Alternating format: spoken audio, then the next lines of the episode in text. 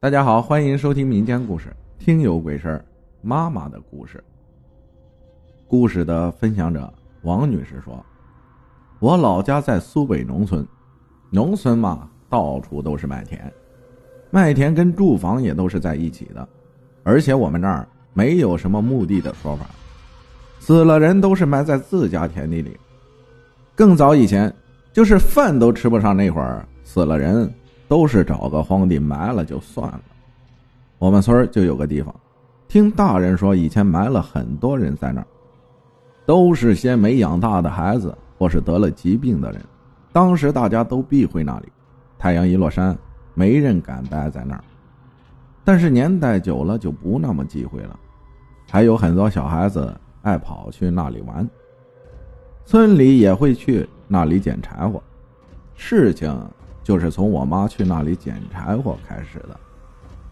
下午三四点钟去的，只顾着捡柴火，天暗下来了也没在意，看着捡的差不多了，就想着该回去了。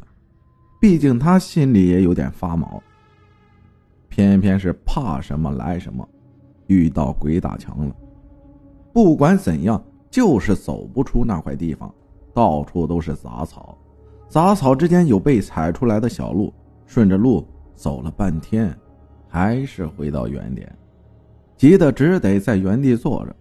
幸好同村的表叔从隔壁村回来，路过那儿，把我妈带了出来，还指责我妈几句：“怎么大晚上还在那地方坐着？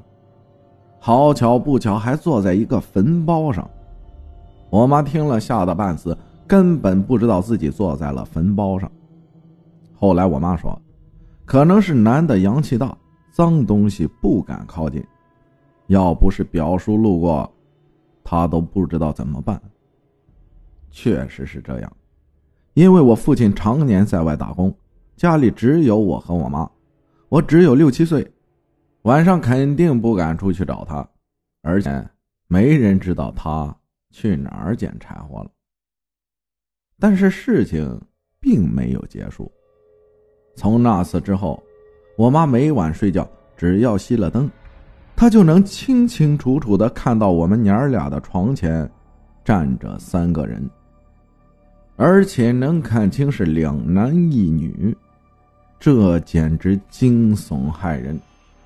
我妈晚上吓得不敢熄灯，熄了灯就问我，能不能看见床前有人呢？我那时候小，也不知道害怕。更不懂他为什么会问我这种问题。大晚上的床前怎么会有人呢？那时候农村还没通上电，晚上都是点的煤油灯。这个灯一晚上不熄灭，早上起来鼻孔里都会被熏黑的，而且让人头晕。但是没办法，我妈晚上也不敢熄灯，就这样持续了一个月。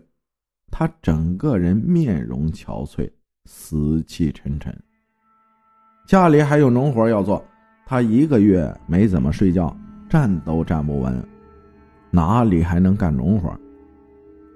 他又是没什么文化的人，这种事儿也不好意思，也不知道跟谁说。就这样，直到我爷爷看见了，才问他怎么拉着，要不要去医院看看？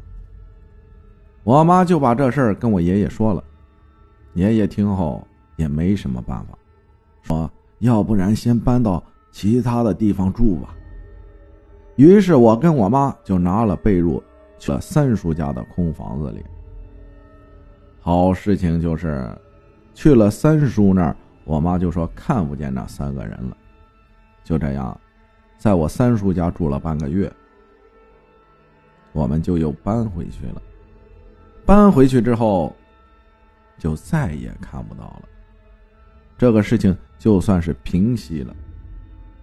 我当时小，不懂，但是长大了想到这个事情，就觉得不可思议，让我一个天天接受讲科学、不迷信教育的人，都觉得害怕。感谢听友王女士分享的故事啊！